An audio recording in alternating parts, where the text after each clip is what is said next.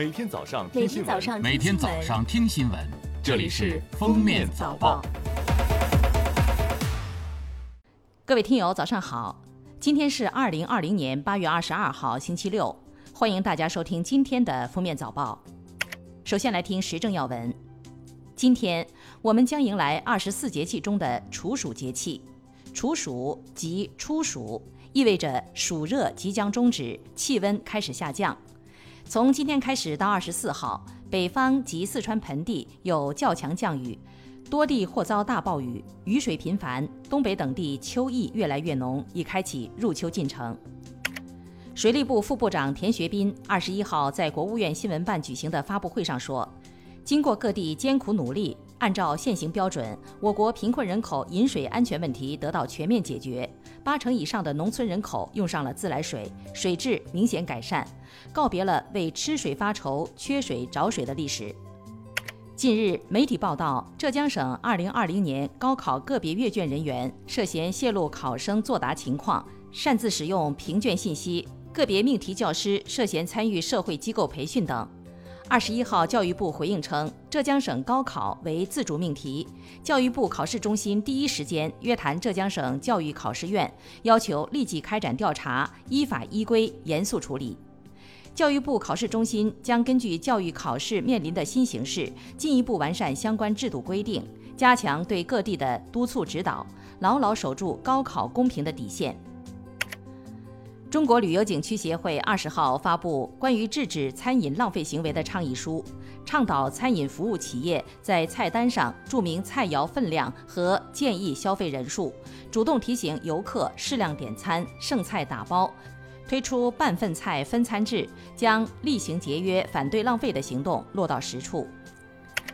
下面是今日热点事件。据国家电影专资办数据，截至八月二十号零时，全国票房已超十点一亿元，超三千三百万人次观影。据统计，影院复工以来，全国共有四十七部新片上映，四十九部影片复映，一部影片点映。目前，多部备受关注的新片官宣定档七夕和国庆。据北京市小客车指标管理办公室消息，今年面向无车家庭一次性增发的两万个新能源车指标申报阶段已结束。截至八月二十号二十四时，小客车指标调控管理信息系统共接受到十八万五千八百八十四个家庭提交的申请，家庭申请人可于八月三十一号登录小客车指标调控管理信息系统查看审核结果。按照家庭积分规则排序在前两万的家庭，经资格审核通过后，最早可于十月一日获得指标。近日，网上流传一段视频，广西灵山县博劳镇博劳村村民向村干部反映问题时，村支书不理不睬，双脚还放在桌面，态度傲慢。二十号，博劳镇党委发布通报，决定对博劳村支书陈某作出暂时停职处理，镇纪委组织等部门组成工作组开展调查。开学临近，北京市教委要求要加强对冷链食品，尤其是进口冷链食品的管理，不得采购没有相关许可证、营业执照和产品合格证明文件等证明材料的冷链食品。各级各类学校食堂原则上不得制售冷食类、生食类、裱花糕点以及四季豆、鲜黄花菜等高风险食品。近日，椰树集团发布的一则培养职业经理学校招生条件中，要求应聘者抵押房产终身服务，还要求顾事业不顾家。对此，椰树集团发声明致歉，对招聘信息审核不严、用词不当、部分条款已违反劳动合同法相关规定以及人文精神，造成不良影响。最后来听国际新闻。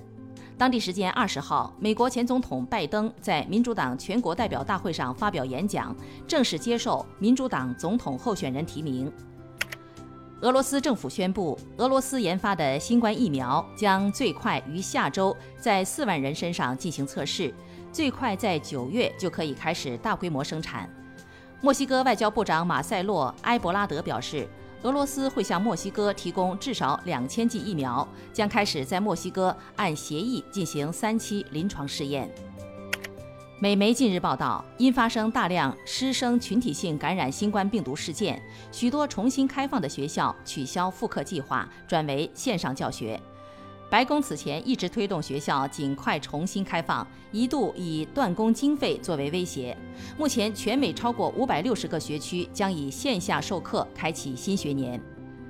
自八月十四号以来，韩国疫情迅速恶化，一周多新增确诊患者近两千个。主要集中在包括首尔、京畿道和仁川在内的首都圈。韩国总统文在寅二十一号表示，这是自新冠肺炎疫情发生以来，韩国面临的最大危机。感谢收听今天的封面早报，明天再见。本节目由喜马拉雅和封面新闻联合播出。